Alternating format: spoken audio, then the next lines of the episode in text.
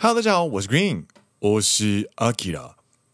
你现在听到的是陪你一起温柔劝世的好朋友——奔山野郎阿拉少亚罗。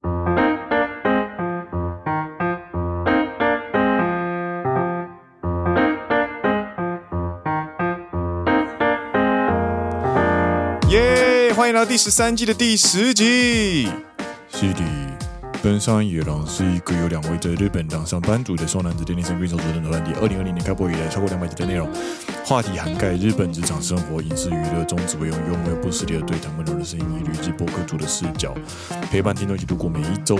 通勤上下班、在这工作或者家事的时间，让听众可以认真听讲的是轻松讲述的完整节目。电力是本季休息，将在第十四集回归，本集就由 Akira 代班。啊，听完觉得有趣的话，请按下订阅，加上 Apple Podcast on Spotify 五星推荐，并来。留言跟我们聊天，固定给 Dennis 跟 Akira 感谢你，感谢你，真的是越来越没有诚意了阿基拉。结果 这个回力镖打到自己的脸，这样子。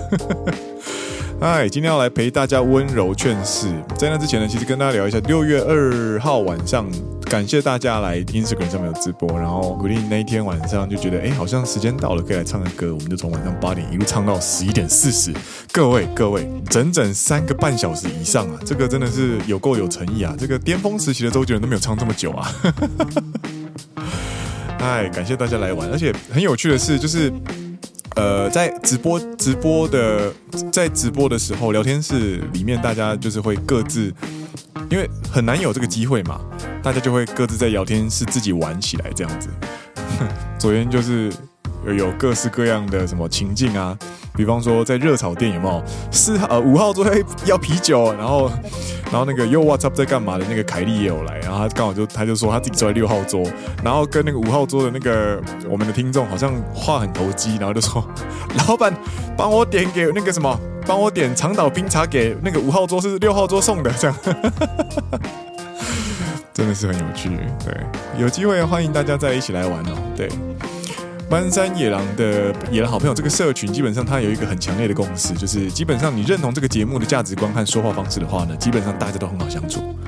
就是这个社群呢，本来就是一个你已经认同这个节目的前提下而聚在一起的一群人。那我觉得我们的节目算是蛮优质的啦，也没有什么制造太多报名啊，所以呢，呃，大家其实都是一群非常好相处的人，而且而且都很有趣，都很有趣，所以真的就是欢迎大家一起来玩这样子。昨天听凯莉在那个什么那个聊天室里面有聊到她同事，就是被当误认为是那个我们刚好在唱，跟我唱到动力火车这样子，然后就说哎，有个朋友长得超像严志玲，被说的隔天就去剪头发了，然后还有什么？还有就是那个小朋友睡着，就是最近 Kelly Kelly 好像在去年底还是今年初，就是啊，终于有了小 baby 这样子。然后昨天就是放着我的直播上放着奔山野郎的直播，然后小朋友就在听着古丁唱歌的呃情境下就这样睡着了这样子。然后这个真的是会让我觉得哦好可爱，就是有参与到别人生活的瞬间这样。对，然后像喂喂你好不好的鸡蛋糕有来啊，然后杰西大叔有来啊，然后。很多人都有来，真的是蛮有趣的，就像是一个同乐会的感觉啦。对，跨时间，然后跨物理地点这样子，欢迎大家下次有机会一起来玩。好，这个礼拜呢，其实原本要聊的是《日日静好》这一本书的下半部。上个礼拜我们聊到的是人本来就是孤独的，然后原本这个礼拜是要聊弹性、保持弹性跟理解自己这两点哦。但是我们要突然的就是。就是急剧的、突然的要变更我们的节目方向，因为这个礼拜呢有一个词实在是让我太生气了。这个词呢叫做“蛙化现象”，嘎嘎给你秀。这个词呢真的是让我生气到，我觉得我一定要这个礼拜整理好我的想法之后，把它录成节目。我要发信出去，我要让大家知道我对这个“蛙化现象”这个词汇到底有多愤怒。这样子，对，自从跟一只阿元录过音之后呢，我觉得这个节目上就多了一个人格，就叫做。愤青绿，一个小愤青，看到挖化现象这个现象的时候呢，就是那个小愤青的，呃，小愤青鼓励呢，就是蠢蠢欲动这样子，然后就希望能够呃，插个队啊，来用这一集先来跟大家聊一聊，就是挖化现象，如同标题，蛙化现象，我干你老师，对。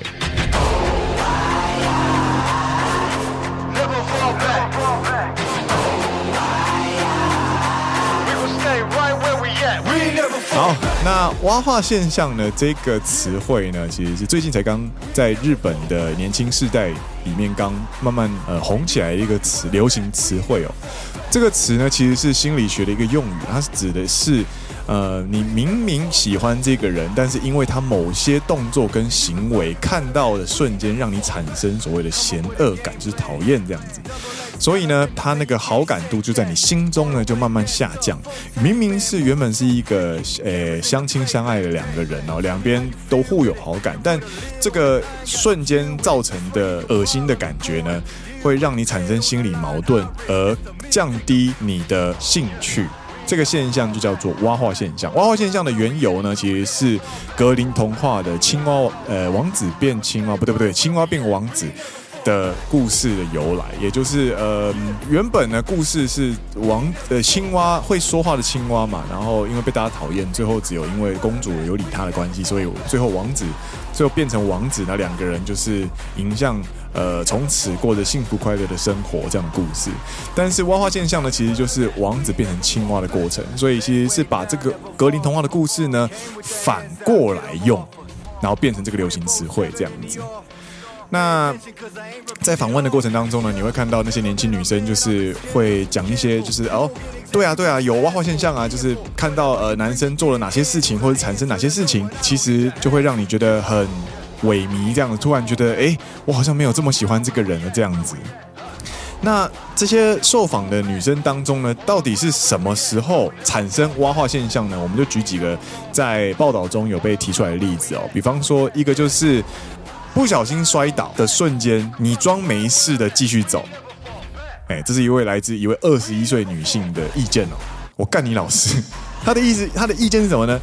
哎，不然我想，不然你要怎么样？我都摔倒了。她就说，我希望你可以摔倒的时候搞个笑，让那个气氛瞬间转换。对她来说，就是呃，正确解答就是摔快摔倒的时候，你要跟着就哦，都都都都哦，好险好险好险好险这样子。嗯。啊，当然我卡西有呢，嗯，还有另外一个是十八岁的大学生，他说，如果一起去约会的时候呢，找不到自己在哪里，就是比方说商场或者百货公司约会嘛，然后你去 food corner，就是有美食街的时候，然后大家都坐在找位置的时候，然后女生先去找位置，然后男生去拿，呃，比方说点了拉面嘛，然后就准备要回去找人的时候呢，在原地看来看去的那个瞬间，会产生挖化现象。看他们，我干你老师。然后还有一个是大学生，就是一个年轻女大学生说，她就说，如果你拿交通卡，就是比方说你 Passmo 或是 Eco 卡，或者是 i 那个什么 Suica 卡，去过那个闸门的瞬间，你没有办法一次过，因为你可能余额不足而被卡在那边的话，会产生挖化的感觉。这样子，我干你老师，就是这些听起来没有那么帅，甚至有点挫。而具体来说，就是一些不小心失误的瞬间呢，生活中不小心失误的瞬间，会让这些年轻女生呢产生所谓的蛙化现象，这样子。对，然后，诶，你听到的阐述的过程当中，你可以明白说，哦，原来这个就是一个幻灭的感觉嘛，哦，原来这个就是所谓一个解晕的感觉嘛，哦，其实奔山野狼好朋友之间大概也可以明白，就是中文它不会用蛙化现象，它会用其他的词汇，就是讲幻灭这件事情。诶，那你就觉得，诶，蛙化现象其实听起来好像可以理解啊，而且听起来好像，嗯，感觉蛮合理的。那个感觉其实，呃，原本好像很喜欢，但是因为看到他这些动作之后，好像就没那么喜欢了。哦，好像，啊、可以理解，可以理解。但是你又觉得好像心里有很强烈的违和感，好像有点怪怪的。这个也是古令在一开始看到这个词汇的时候，让我觉得非常不舒服的点。那我们今天就来讨论为什么，就是这个点，这个问题，这个违和感到底在哪里？其实这个违和感非常非常的重要，这个会影响到两个人的关系，以及你接下来的幸福。影响到幸福，也听起来很严重，但其实我觉得这是一个很重要的 inception 的开始。所以我希望能够让大家注意到这个问题的严重性。嘿。好，那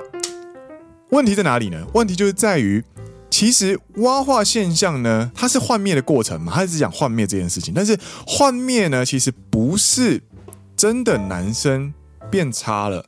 而是自己不切实际想象破灭了。诶，大家可以明白这个差异吗？蛙化，也就是变成青蛙这个用词呢，本身就是在指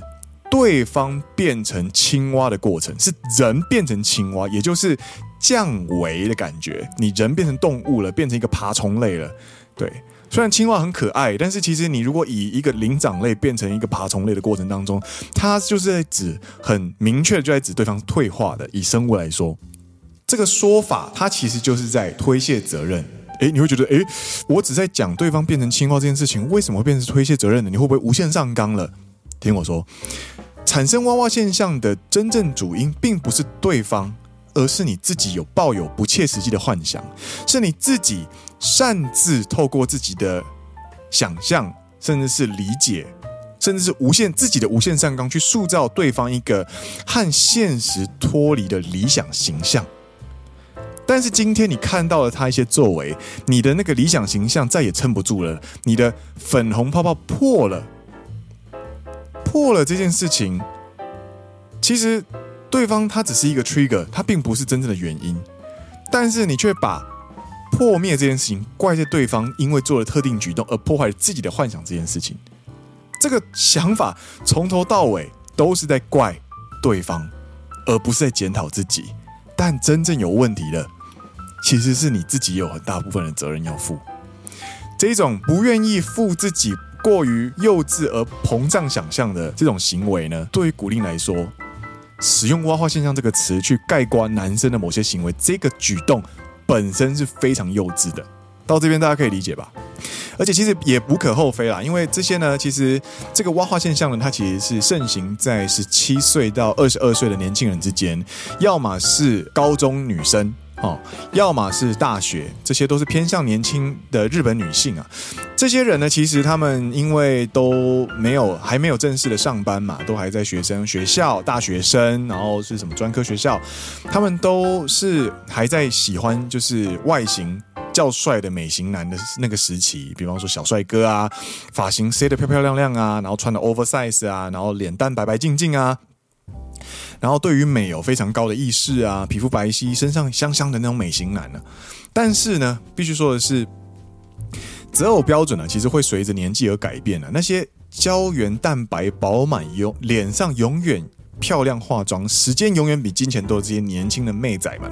他们总有一天呢，会开始明白外在是可以妥协的。真正重要的是个性，相处时的无压力、稳定的收入、跟合拍的价值观，以及拥有共同目标。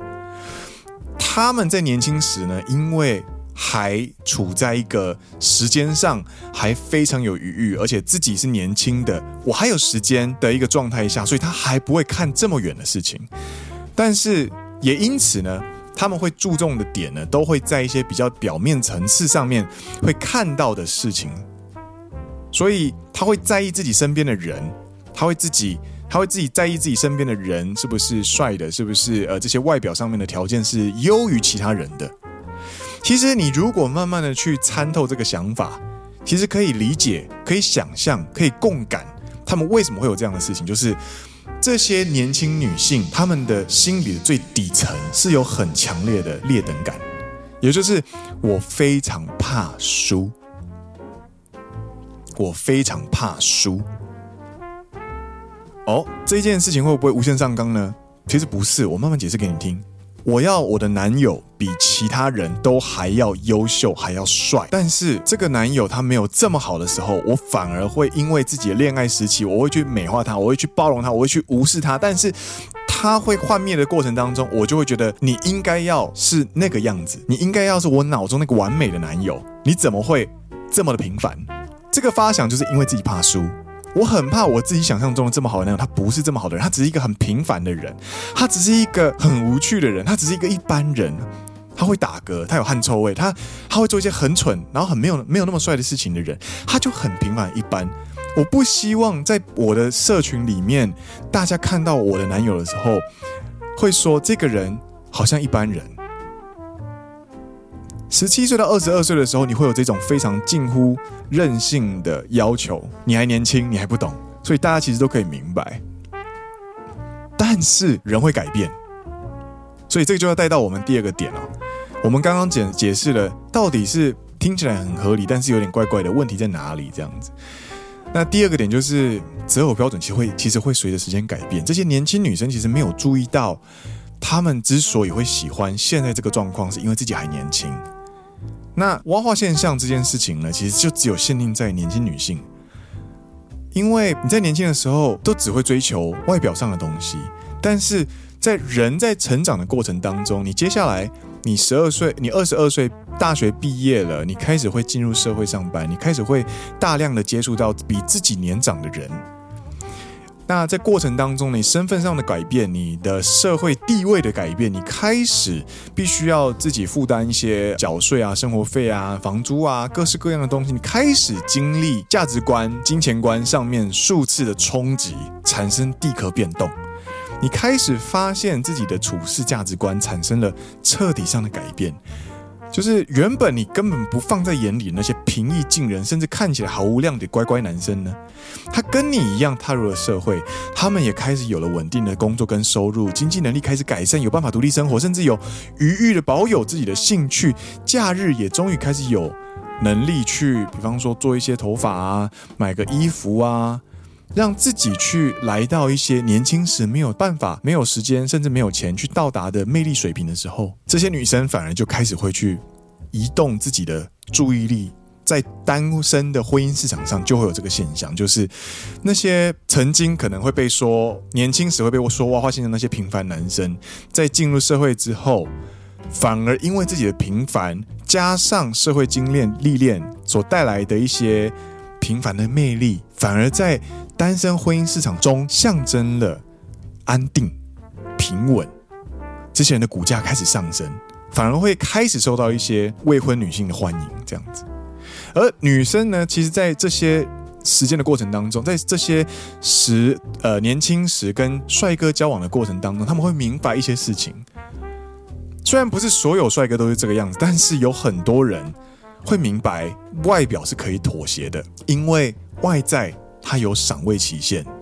最多就三个月。三个月之后，你习惯了这个人的长相之后，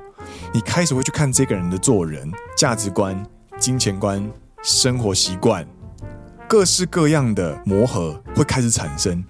如果你是以强长期相处为交往前提的话，你就开始明白，绝对不能只看外形或者是一些表面上的东西。摔个倒还要就是要搞笑这件这种事情，你到后来你根本觉得那根本不算什么事情，你根本不会在意。但是年轻的妹仔他们不懂啊，这些二十五、二十、二十七、三十、三十二这些进入社会开始有历练、开始成为独立女性的年轻女性们。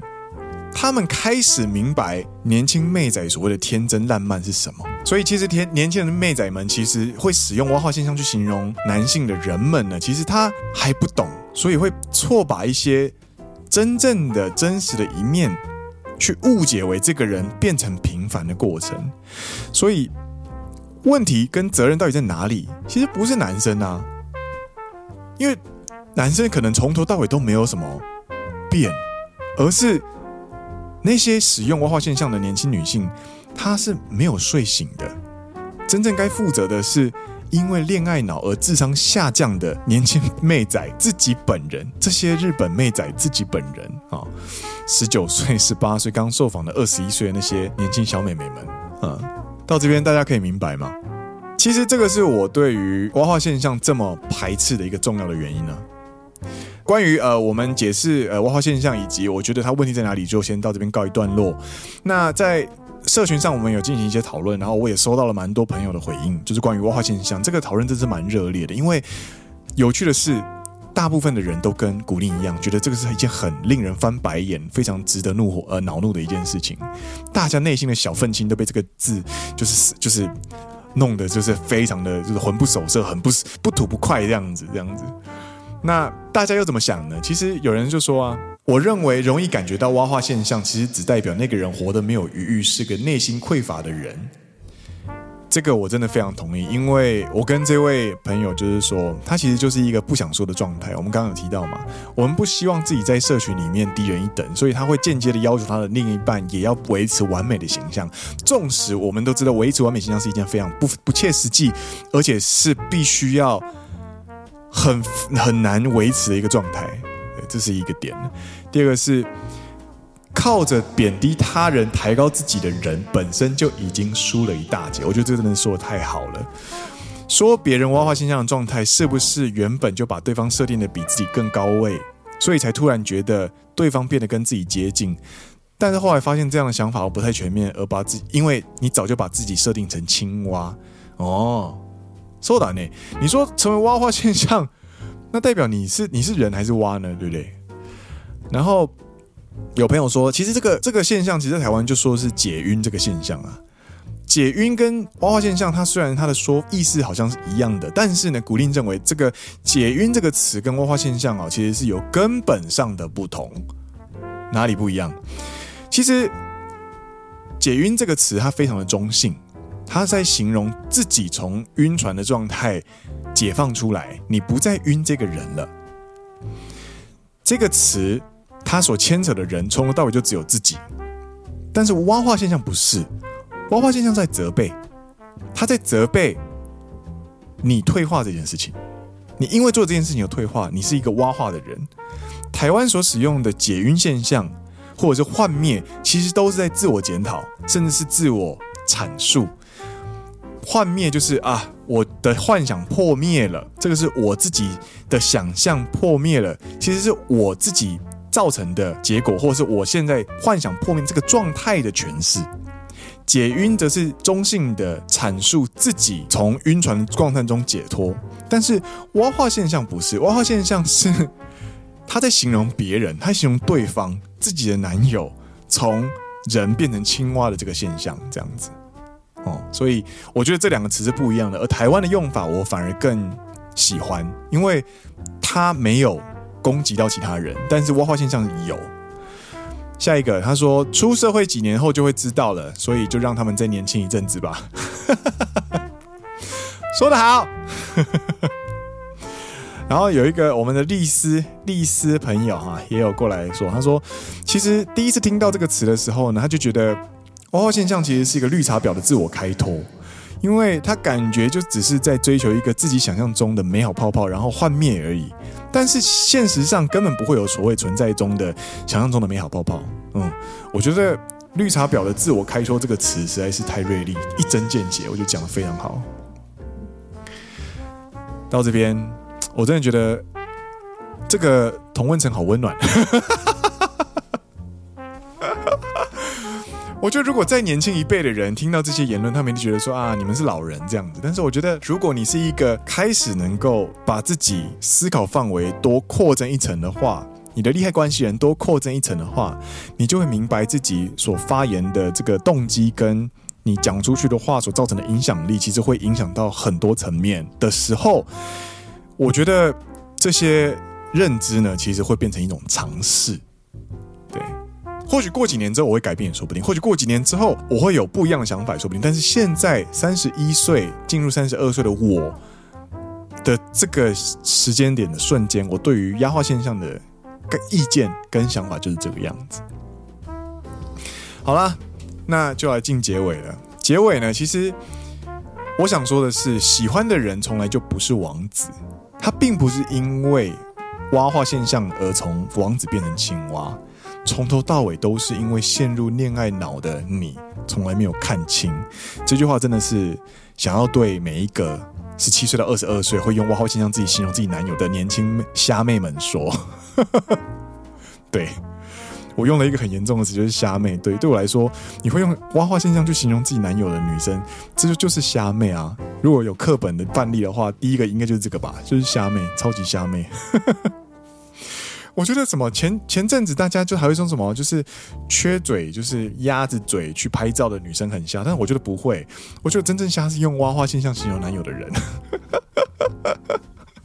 哎，其实以我来说，其实谈恋爱从短期的恋爱变成长期的伴侣关系的过程，其实它就是一个磨合跟学习的过程。其实，在两人关系的过程当中呢，其实我们都会害怕自己真实的一面不被对方接受，因为你很喜欢对方，但是你会害怕，如果自己你你在跟对方相处的时候，你一定会更注意，你一定会更小心，你一定会更努力一点点，对吧？因为希望能够展现更好的一面，让对方知道。那你同时又害怕，如果将来有一天，比方说自己相处时间长了，然后不小心露出自己真实的一面的时候，对方会不会不能接受这样的自己的时候呢？你就会害怕嘛，因为你很想珍惜对方，所以你会害怕。这个心情其实是不管是男生还是女生，或者是任何的呃伴侣，其实都会有的心情。但是呢，你想你想象一下，如果你在害怕的过程当中，你的伴侣呢，在看到你真实的一面，是用蛙化现象来迎接你的时候，你可以想象你的心情会有多受伤吗？你光是一个，比方说你去你去美食街，然后稍微找一下位置，看不到自己女友在哪里，就被对方说挖化现象的时候，对方就在自己的推特上面，或者是自己的 IG 上面说啊。那个什么男友挖化现象幻灭之类的话，如果是我的话，我还他妈不让你看看我穿几号鞋这样子啊！扯远了。我想说的是，其实谈恋爱它就是一个磨合的过程，两个独立的圆原本相接，然后慢慢慢慢的产生交集这样子的一个过程。磨合的过程呢，就需要共识跟理解。共识跟理解可以让彼此交集的部分越来越大，越来越大。我们就称这个部分交集的部分叫做羁绊。这个羁绊跟交集的部分越多，共识跟理解越多的话，两个人在关系中的容错率就会更高。容错率更高的话呢，两个人一起就可以跨越更多的困难跟瓶颈，因为你们的情感基础是非常丰厚的。所以，你对于比方说男朋友在端着盘子，然后在那边找来找去的时候呢，你可以很容易、轻易的共感对方的状况，你可以立刻明白，你可以开口就说：“哎，我在这里。”然后就是看他找到你，然后安心那个瞬间，你会觉得那个瞬间是很美好的。或者是他终于找到你，然后端过来的时候，你会说声谢谢。人真的很多，很难找，对不对？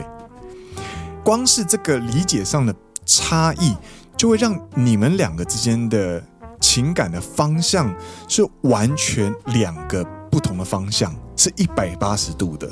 你如果用挖化现象去检讨对方的话，你们两个人之间的密集交集的部分只会越来越少，甚至最后分裂。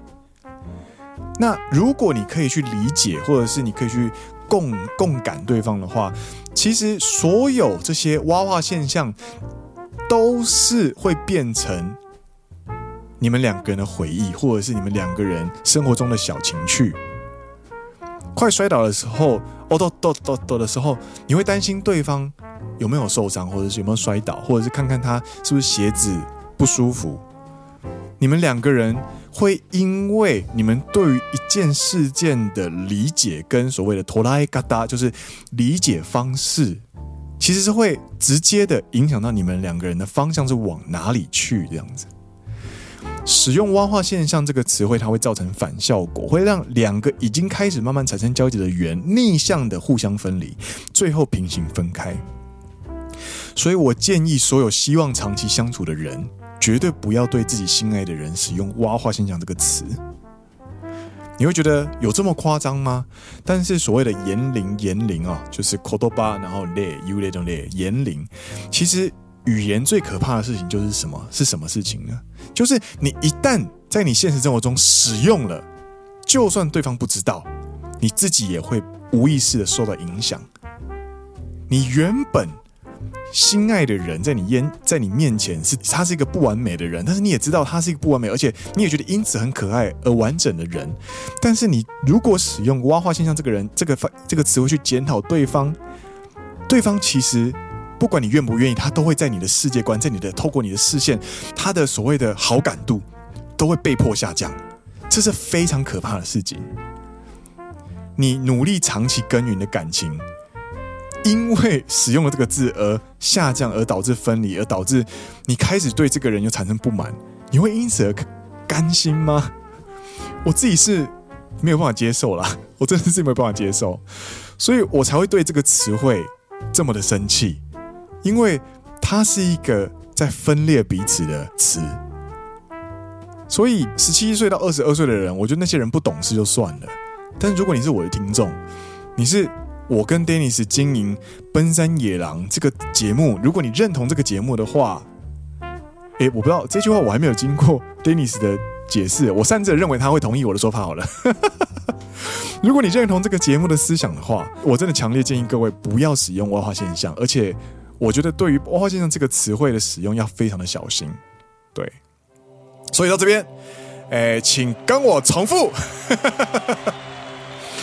拒绝分裂，拒绝分裂，友善包容，友善包容。文化现象，我干你老师！文化现象，我干你老师！好了，那今天节目到这边告一段落啦。我是 Green，我是阿基拉。你现在听到的是陪你一起温柔劝世的好朋友——奔山野狼阿拉萨亚罗。我们下礼拜见喽，大家拜拜！好了，下礼拜我们真的会来讲《日日静好》这个这本书了，好吗？下次见喽，大家拜拜！耶！